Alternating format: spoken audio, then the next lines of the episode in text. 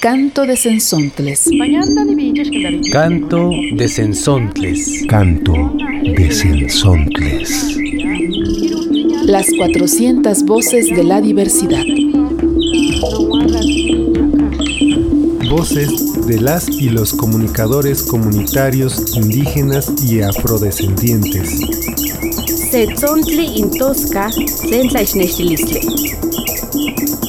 sentlaichnexilistle. Yakoho siento que era ña, que ya hai, que ya mencuna nini ya tampo.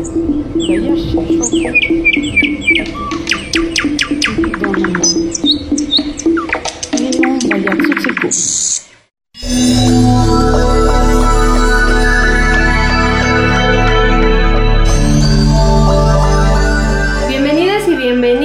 este canto de Sensontles. Hoy les invitamos a esta charla con defensoras y defensores del territorio que han enfrentado en su caminar dificultades, pero también fortalezas. Les presento a Rafael Sevilla Zapata y Alma Cabrera, desde la Sierra Norte de Puebla. Bienvenida, Alma. Hola, ¿qué tal? Me da mucho gusto estar aquí en esta invitación tan importante. Mi nombre es Almadelia Cabrera Mina, soy indígena náhuatl y bueno, pues yo eh, pertenezco a una organización que se llama Tocha Nuestra Casa AC y específicamente trabajamos con eh, mujeres, hacemos esta parte de la organización comunitaria y también acompañamos procesos organizativos de otras mujeres indígenas, mestizas y campesinas. Mi nombre es Rafael Sevilla Zapata, originario del estado de Puebla. Eh, pertenezco al colectivo Tacto Metaltipac, una iniciativa de comunicación comunitaria en la Sierra Norte de Puebla. Nuestra trayectoria se ha centrado fundamentalmente en informar, documentar las diferentes acciones de resistencia de pueblos y comunidades originarias en esta región del estado de Puebla, eh, desde donde hemos acompañado diferentes momentos en donde las comunidades se han eh, opuesto a la implementación o a la instauración de proyectos extractivos en sus diferentes modalidades, sea de minería, de hidrocarburos, e, extracción de hidrocarburos, eh, la generación de eh, energía a través de presas hidroeléctricas y así, fundamentalmente. Desde nuestra participación en el Consejo Tiatlali nos ha permitido hacer este trabajo de periodismo en nuestros propios medios de comunicación y en otros en donde se ha abierto la posibilidad de hacerlo. La Sierra Norte de Puebla durante 10 años ha sido un territorio que los pueblos han defendido de empresas que quieren convertir el agua y los cerros en mercancía. Estas empresas nacionales y a veces internacionales quieren imponer minas hidroeléctricas y hasta subestaciones eléctricas, pero no se les ha permitido. Rafa, platícanos cómo se ha vivido la resistencia en la Sierra Norte de Puebla. Desde la experiencia del colectivo, ha resultado complicado al no poder contar con los recursos necesarios, oportunos, para movilizarse y dar cobertura a los diferentes eventos que suceden en la sierra, en el territorio de la Sierra Norte de Puebla. Además de que se ha tenido que generar procesos propios para informar a la población sobre las amenazas que se cierren sobre territorios que incluso no saben que existen esas amenazas. Eh, cuando la gente menos se entera, ya tiene a los trabajadores de las empresas haciendo perforaciones o haciendo exploración sobre el territorio sin consideración, sin tener el mínimo, la mínima eh, atención para las comunidades que llegan a trabajar en sus territorios. Ante esa vulnerabilidad, hemos considerado necesario y pertinente tener, eh, eh, que desarrollar procesos de información hacia las comunidades. Y estas van desde pláticas en grupos de familias, en asambleas, en diferentes espacios de las comunidades que se generan para poder informar puntualmente, oportunamente, antes de que los eh, actores de las empresas, en su mayoría, lleguen a las comunidades a comenzar a hacer los trabajos. Eso, eso ha sido una constante que hemos vivido en la Sierra Norte de Puebla. De ahí el empeño del colectivo de impulsar iniciativas que articulen y visibilicen las amenazas que se ciernen sobre sus territorios. Me imagino que para las mujeres es aún más difícil esta situación. ¿Cómo es para las compañeras de la Sierra de Puebla sobrellevar un proceso de resistencia? Bueno, pues compartir con ustedes que esta parte de la resistencia es como reexistirnos también nosotras mismas como mujeres. Y sí ha sido complicado, ha sido complicado porque para las mujeres no solamente hay que luchar contra estos megaproyectos, también hay que luchar con los pensamientos de otros hombres, de la misma población, de cómo te posicionas para hacer una defensa como mujer indígena, como mujer campesina. Ha sido difícil porque nuestra voz no se escucha en todos los espacios. También ha sido difícil porque para las mujeres es una triple jornada o una jornada extra de todas las actividades que se hacen.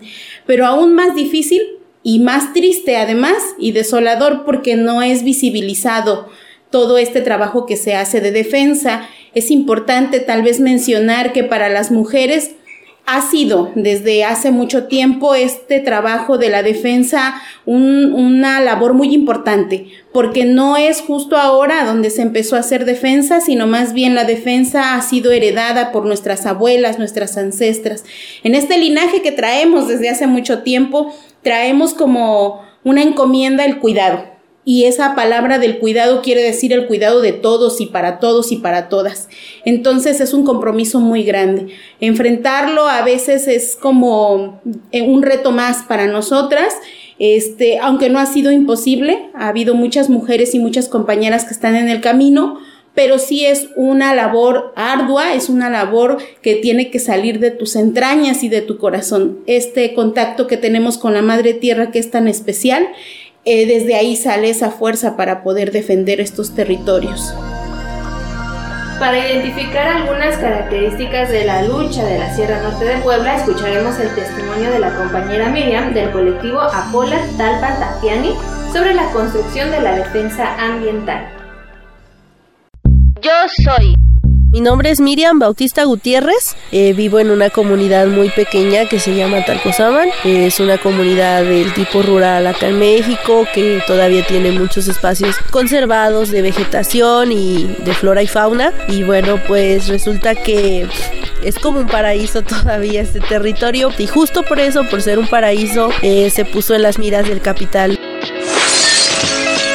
Hace ya casi ocho años, eh, como por ahí del 2010, fines del 2010 empezamos a construir una defensa ambiental porque nuestros territorios están concesionados a varios tipos del proyecto, de proyectos del sistema extractivo y bueno pues acá vivimos, ¿no? Acá estamos, son comunidades habitadas desde nuestros ancestros que pertenecen a, al territorio Macegua, al Totonacú y bueno mestizos también estamos acá dándole vida y continuidad, ¿no? A las dinámicas sociales que se instalaron desde hace muchos años. La defensa radica cuando tú como persona tienes una conciencia de dignidad empiezas a movilizarte porque conoces que, que, te están atropellando derechos fundamentales para poder seguir desarrollando una dinámica de vida normal y justa como cualquier persona en cualquier contexto y eso hace que empieces a compartir con tus hermanos y hermanas como qué se puede hacer, ¿no? ¿Qué se puede construir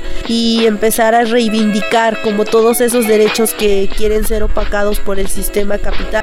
Llevamos ya bastante tiempo defendiendo en contra de minas a cielo abierto, de hidroeléctricas, de fracking en la zona más baja, de líneas de alta tensión y de una subestación, porque son proyectos integrales, ¿no? Que ellos los han diseñado para su conveniencia. Mi papel como mujeres siento que es muy importante porque como mujeres tenemos bien consciente como el uso de los recursos y en especial el agua. Entonces cuando entendemos que estos proyectos del orden extractivo vienen a perjudicar eh, ese derecho humano al agua, pues te movilizas porque te preocupas de que los territorios se queden sin agua, ¿no? La tierra y el territorio es una extensión de nuestro cuerpo físico y todo lo que le hagan a la tierra y el territorio lo, te lo hacen directamente a ti. Hay mucho por desaprender. Todas hacemos historia. Canto de Sensontles.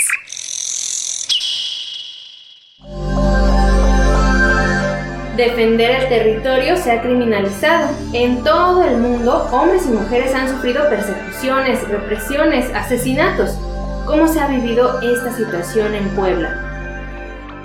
Yo quisiera destacar dos a partir de la experiencia del colectivo. En una convocatoria pública, el colectivo eh, tiene un programa en Puebla FM que se transmitía desde la ciudad de Libres. Este programa en su momento fue censurado por los administradores de la estación al encontrar el contenido de nuestra propuesta radiofónica, de nuestra propuesta informativa, pues al no parecerles, al no parecerles adecuado que en un medio público se ventilaran información que cuestionaba la propia viabilidad de lo que se impulsaba, se impulsa en los diferentes eh, proyectos ambientales o proyectos extractivos en la Sierra Norte de Puebla, particularmente en la región de los llanos del municipio de Libres y Cuyuaco, en esta región de la Sierra Norte de Puebla. Pero por otro lado hay otro tipo de eh, represiones, de una violencia que se manifiestan a través de una violencia institucional que limita y obstruye que iniciativas como de las de las radios comunitarias se vean obstaculizadas por el aparato burocrático que pone un sinfín de trabas para que no se pueda acceder a la concesión del espacio radioeléctrico. Esto lo digo en el sentido en que la decisión del colectivo Metal Tipac ha sido transitar a una estación de una señal de radio con la concesión otorgada por el Estado mexicano. Y esto pues ha sido una constante desde que emprendimos el proyecto de acceder a la concesión, al título de concesión para poder operar una radio en la frecuencia modulada. Bueno, yo puedo platicar con ustedes esta parte tan importante, reprimir, reprimir nuestra palabra, reprimir nuestro derecho a la vida, reprimir vivir en estos territorios tan importantes para nosotros, en realidad ha sido una batalla pues de todos los días. Estos megaproyectos te amenazan pero también tienen esta otra parte sutil que ellos utilizan para entonces entrar a esos espacios donde nosotras y nosotros vivimos. Y desafortunadamente siempre están como atacando así como despacio, detrás de cosas, detrás de incluso de apoyos que pueden dar, ¿no? Entonces, estas eh, situaciones que se vienen viviendo en nuestros espacios a veces son como lentas y son silenciosas, pero ahí están. Entonces, eh, pues desde nuestra experiencia con las compañeras podemos contarles que no ha sido nada fácil, puesto que no han dejado que las compañeras se organicen, no nos han dejado que digamos nuestra palabra en contra de estos proyectos de muerte que le llamamos nosotras, han dañado nuestro cuerpo, por, por decirlo así, porque es nuestro primer territorio a defender. Cuando estamos nosotras reconociendo nuestro territorio a defender, también entonces estamos reconociendo que ha sido maltratado. Y con todos estos eh, proyectos y con todas estas iniciativas supuestamente enmascaradas de desarrollo, vienen entonces a cerrarnos puertas de organización, de palabra, de visibilización de otras mujeres que también han estado en esta lucha. Y bueno, pues sí, ha habido como situaciones importantes que podemos mencionar, como denuncias, no por ahí, que ha habido a compañeras este, malintencionadas y que no han llegado a, final, a finales que ellos quieren, principalmente pues porque ha habido detrás de ellas otras personas que salen a la defensa también y entonces se puede decir que salen eh, prácticamente ilesas, ¿no? De una denuncia formal, por decirlo así, pero no para ahí la cosa, porque entonces hay intimidación para organizarte, hay intimidación también para poder decir tu palabra y poder llevar la información clara a las comunidades y a nuestros hermanos y hermanas indígenas de estos pueblos, donde sea claro entonces el daño que, que va a causar todo esto que ellos están planteando. Para nosotras las mujeres también es importante decir que no somos como libres al interior de poder organizarnos y poder hacer espacios de diálogo donde sanemos como estas eh, heridas que nos dejan eh, pues la pérdida de nuestros bosques, la pérdida del agua, de los arroyos, de estos manantiales que nos dan vida. También no nos están permitiendo siempre estar haciendo la ritualidad que nuestra cultura y que nuestra forma de pensar y de ser siempre hemos tenido. Entonces, para nosotras sí es una persecución constante. Sentimos que desde los medios de comunicación, desde la gente que se viene a parar aquí en estos territorios, eh, nos persiguen y nos quieren callar. Este canto cuenta con la participación de la melodía Mi Tierra en Agonía, de José Antonio Hernández Torres, seleccionada en el primer Festival de la Canción en San Pedro Tututepec, que organizaron Ojo de Agua Comunicación y Radio Comunitaria Indígena de Tututepec.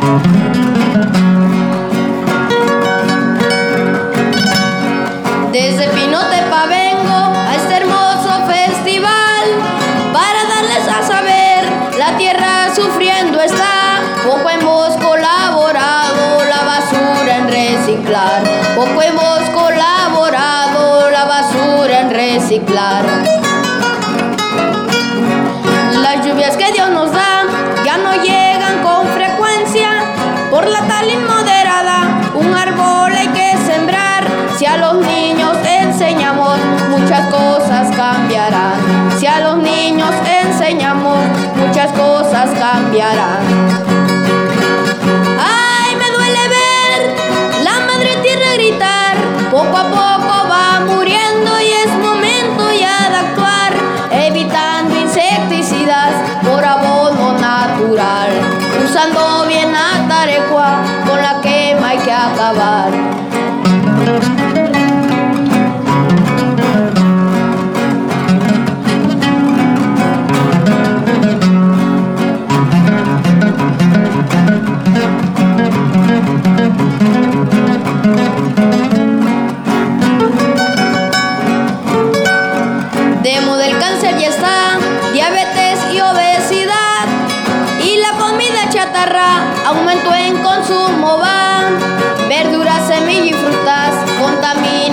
Cosas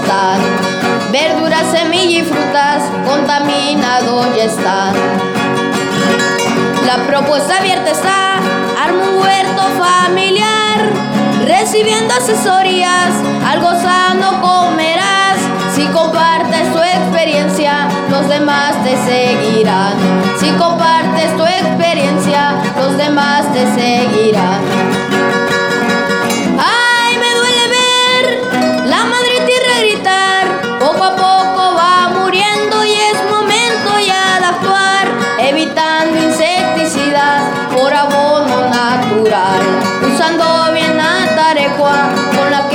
Que acabar.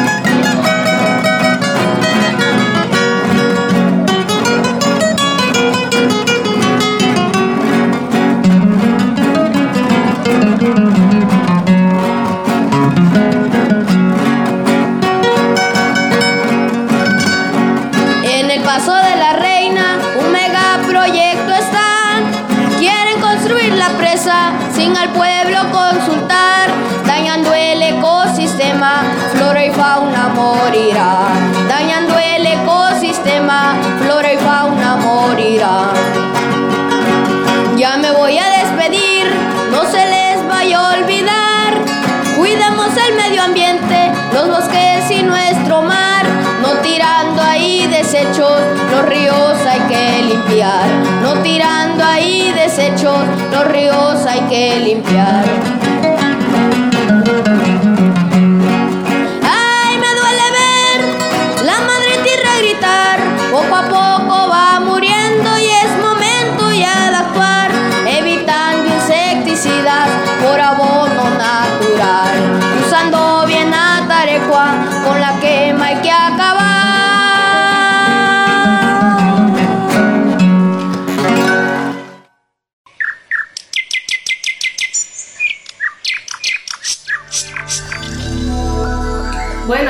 Algunas ocasiones, en muchos contextos, se llega hasta el asesinato de los defensores y las defensoras del territorio. Esto se lleva a cabo por diversos actores a quienes les incomoda y reta la lucha emprendida, ¿no? Es un acto ilegal que generalmente el Estado soporta y oculta, si no es que a veces también es el mismo quien lo ejecuta. Sin embargo, estas semillas de resistencia generan siempre frutos de esperanza y lucha en todos los rincones del mundo.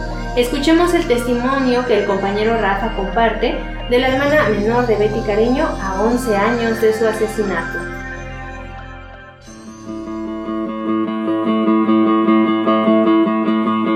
Le presentamos a continuación la narrativa, a manera de testimonio, de Carmen Cariño, hermana menor de Betty Cariño a 11 años de su asesinato.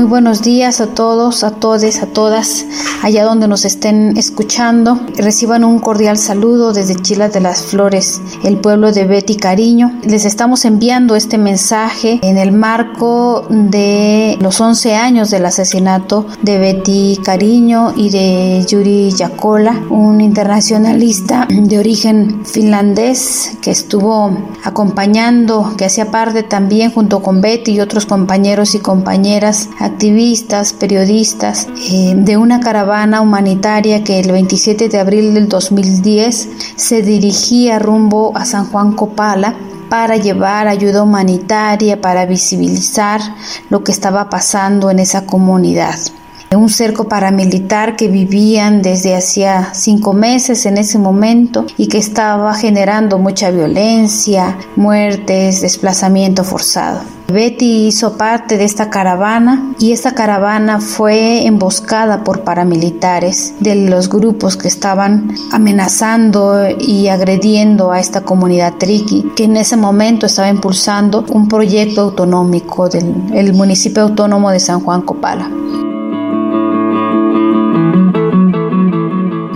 El día 27 de abril del 2021 se cumplen 11 años de ese cobarde asesinato y en ese marco nosotros como familia de Betty hemos eh, realizado distintas acciones para eh, mantener viva su memoria y sobre todo para mantener vivo su legado. Eh, Betty es y ha sido un referente para nosotros y para muchos otros compañeros y compañeras en la región y otros lugares fuera de la región para seguir luchando. Aquí en la región el legado de Betty, en tanto en las comunidades, con la gente con la que trabajó, con la que vivió, con la que luchó, ha sido muy importante por todo el trabajo que impulsó siempre de forma comunitaria, colectiva y dentro del espacio de su organización de Cactus, que de la que ella fue una de las principales impulsoras y y sostenedoras de la organización. El trabajo de Betty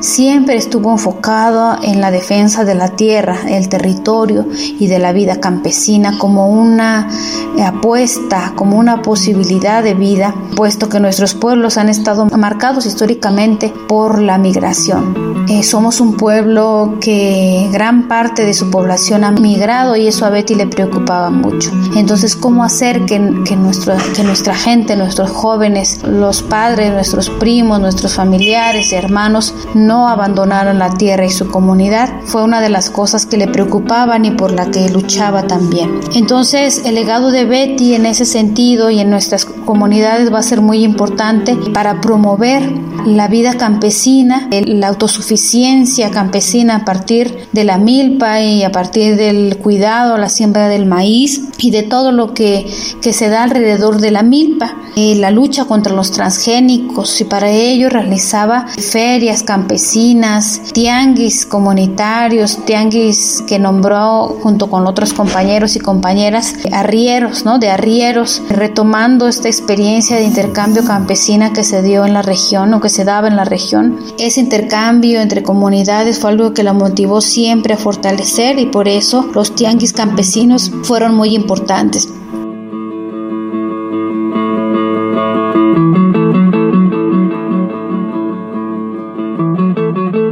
Todo para defender la vida, ¿no? Y por eso en la defensa de la vida, eh, durante los años que ella trabajó y vivió en esta región, pues fueron presentándose megaproyectos que también amenazaban la vida en los territorios. En otras regiones del país en las que ella también se vinculó, pero que también fueron un tema que ella trajo a discusión de una forma muy importante en la región para estar alertas, para estar atentos a las amenazas que pesan sobre nuestras tierras y nuestros territorios. Justo por eso hoy la recordamos con esa fuerza porque nuestros territorios están siendo amenazados, ¿no? La región mixteca tiene proyectos extractivistas que amenazan la vida, que amenazan los territorios, que amenazan estas comunidades de las que formamos parte. Hoy tenemos en nuestros territorios concesiones eh, de minería a cielo abierto, por ejemplo, para, para la extracción de oro, de carbón y de litio. Eso nos preocupa muchísimo y en estos 11 años de lucha por mantener viva su memoria, también hemos fortalecido esos ideales de Betty y hoy en día son también los que nos sostienen, nos ayudan a dar una, una lucha en contra de esa minería que amenaza nuestros territorios. En ese em, contexto queremos decir que, que para nosotros Betty vive y que la lucha sigue por la defensa de la vida y porque nunca más una defensora un defensor de la vida sea asesinado. Muchas gracias.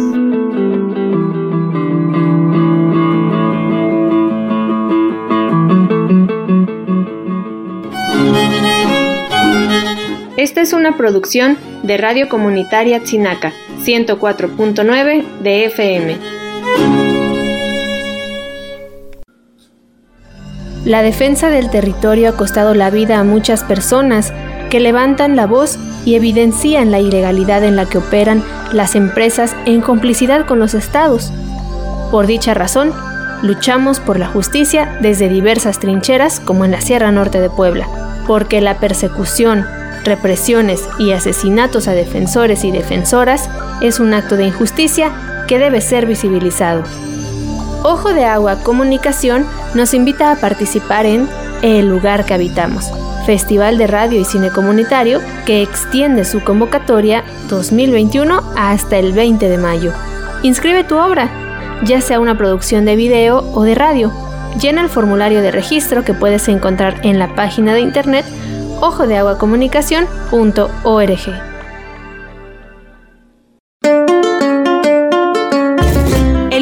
habitamos, Festival de Radio y Cine Comunitario 2021, amplía su convocatoria hasta el 20 de mayo. Dirigido a realizadoras y realizadores indígenas y afrodescendientes. Queremos verles y escucharles conocer cuáles son las historias que les representan, que comparten su sentir, su pensar, conocer otras formas de narrar y de compartir la existencia por medio de la radio, el video y el cine. Inscríbanse a www.ojodeaguacomunicación.org. Cierre de convocatoria 20 de mayo.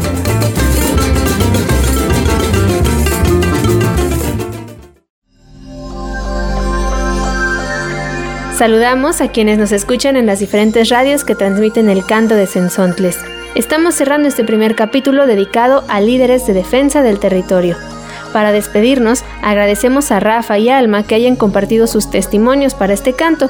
Les invitamos a que juntos hagamos un próximo programa sobre las y los líderes en nuestras comunidades.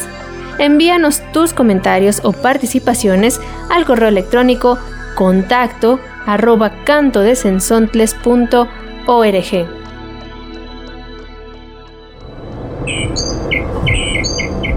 Canto de Sensontles.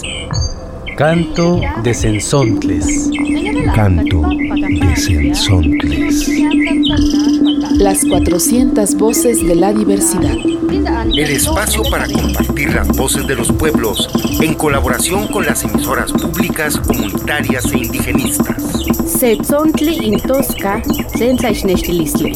Yakoho siento que era ña que ya hai que ya mencuna nini ya